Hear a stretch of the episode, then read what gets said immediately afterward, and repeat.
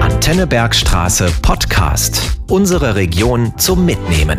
Meine Wellenlänge.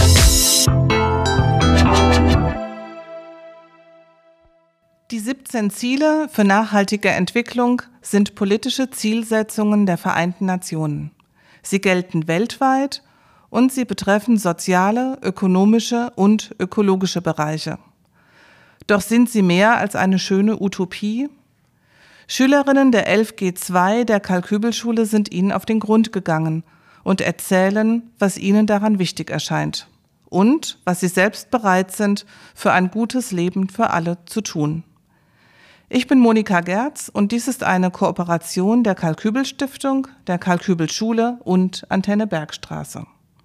So, und vor mir sitzen jetzt vier junge Frauen aus der 11G2 und ihr seid? Also ich bin die Annabelle. Ich bin die Noelani. Ich bin die Ilea. Und ich bin die Emily. Hallo. Ähm, euer großes Halbjahresthema ist ja jetzt in der 11. Klasse Ökonomie und Ökologie. Und ihr habt euch in dem Zusammenhang auch mit den Nachhaltigkeitszielen beschäftigt. Was ist denn äh, das Ziel, mit dem ihr euch besonders beschäftigt habt? Also in den letzten paar Wochen haben wir uns mit dem Nachhaltigkeitsziel sauberes Wasser und Sanitäreinrichtungen beschäftigt. Ähm, was denkt ihr, warum ist genau dieses Thema ein Teil der Nachhaltigkeitsziele? Also ähm, es ist ja auf jeden Fall erstmal klar, dass wir Menschen das Wasser brauchen, um zu überleben. Und ähm, als erstes denkt man natürlich daran, dass man das Wasser braucht als Art Nahrungsaufnahme, um unseren Durst zu stillen. Aber es hat natürlich auch die Aufgabe, zum Beispiel, ähm, dass die Hygiene gewährleistet wird. Es hält sauber in Krankenhäusern. Und es ist Überträger von Krankheiten, wenn man schmutziges Wasser aufnimmt. Das ist ungesund, das ist nicht gut für keinen Menschen. Keiner möchte äh, auf ein nicht, äh, keiner möchte nicht die Möglichkeit haben, auf ein notwendiges, zum Überleben notwendiges äh, Mittel zurückgreifen zu können. Und deswegen ist es auf jeden Fall ein Teil der Nachhaltigkeitsziele. Habt ihr denn auch herausgefunden in eurer Recherche, ähm, wie die weltweite Situation in Bezug auf euer Ziel ist, auf sauberes Wasser? Also äh, wir haben herausgefunden, dass aktuell sich sogar 51 Länder im äh, Wasserstress befindet.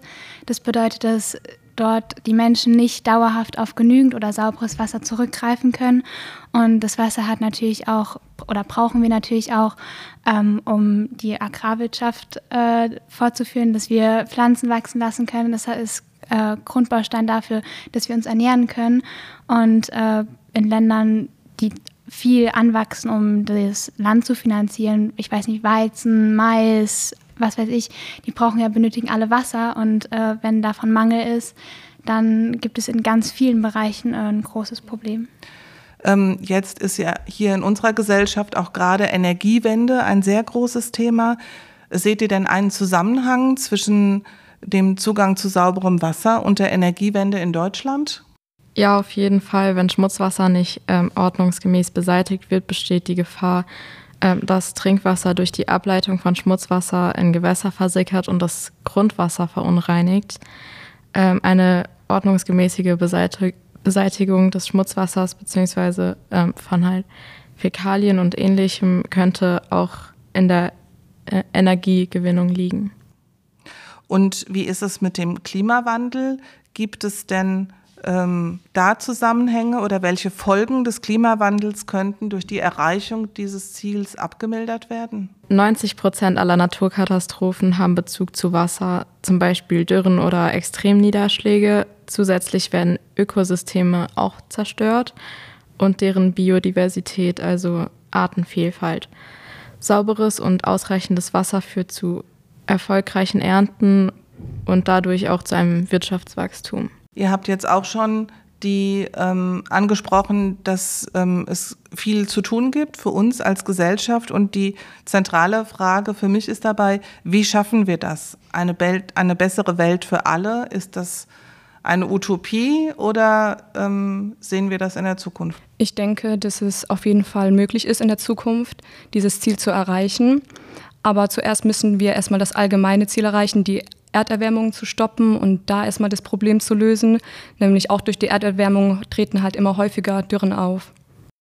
Und gibt es denn schon Organisationen oder Menschen, die bekannt sind, die sich für dieses Ziel einsetzen? Ja, allerdings, da gibt es zum Beispiel den Plan International, die wollen eben allen Leuten Zugang zu sauberen, sauberem Trinkwasser ermöglichen, bieten dabei eben in ihrem Programm eine saubere Trinkwasserversorgung an. Und da gibt es noch die Welthungerhilfe, die beteiligt sich an den Waschprojekten und die wollen eben auch weltweiten Zugang zu sauberem Trinkwasser, insbesondere in Zeiten von Kriegen, Pandemien, Notfällen und Katastrophen gewährleisten.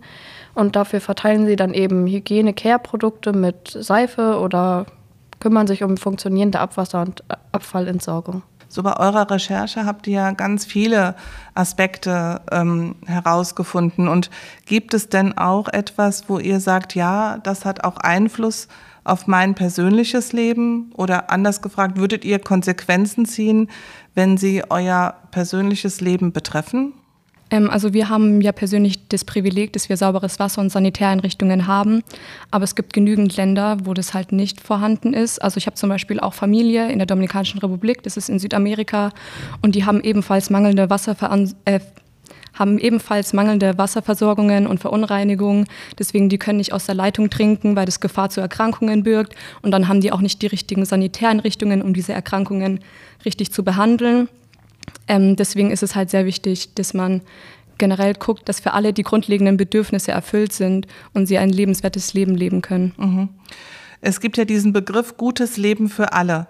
Wie kann man das denn jetzt mit eurem Ziel in Verbindung bringen? Du hast eben so ein bisschen was gesagt. Gibt es da noch was zu ergänzen? Ja, wir, wir haben für uns halt gesagt, dass wir unter einem guten Leben verstehen, dass wir uns eben keine Sorgen darüber machen müssen, auf lebenswichtige Ressourcen zurückgreifen zu können, so wie mit dem Wasser halt, dass wir uns keine Sorgen machen müssen, dass es verunreinigt ist und wir davon krank werden. Ja, und gibt es jetzt noch so konkrete Tipps, die ihr den HörerInnen mitgeben könnt? So, ihr habt euch damit jetzt intensiv beschäftigt. Was würdet ihr denn sagen? Also ich würde als erstes mal sagen, dass man ein Bewusstsein dafür verschafft, was es für Probleme gibt aufgrund des Wassermangels. Zum Beispiel, als uns Neulani angefangen hat zu erzählen, wie es in ihrer Heimat ist, hätte ich mir gar nicht vorstellen können. Und äh, wir haben noch weitere Klassenkameraden, die eben auch äh, ähnliche Geschichten erzählen können, dass sie wirklich Wassermangel hatten und Schwierigkeiten hatten äh, zu duschen. Und ähm, ich glaube, wenn man sich dem erstmal bewusst wird und dem Problem äh, eine bewusste Lage gibt, dann achtet man vielleicht im Alltag selber mehr darauf, wie viel Wasser man konsumiert. Und äh, wenn man bedenkt, wann man überall Wasser braucht, ist es schon extrem viel. Und ähm, Emily hatte vorhin ja auch schon angesprochen, dass es Hilfsorganisationen gibt und ähm, dass man dort eben, wenn man spenden kann oder äh, sich selbst aktiv wird, sich dafür einsetzt. Und ich glaube, das ist das, was wir brauchen. Das ist ein gutes Schlusswort. Vielen Dank für euer Engagement. Habt ihr richtig gut gemacht. Und wir haben alle noch was zu tun. Gemeinsam. Das war der Antennebergstraße Podcast. Weitere Folgen jederzeit auf antennebergstraße.de und überall da, wo es sonst Podcasts gibt. Sendungen und Beiträge aus dem Radio gibt's dort auch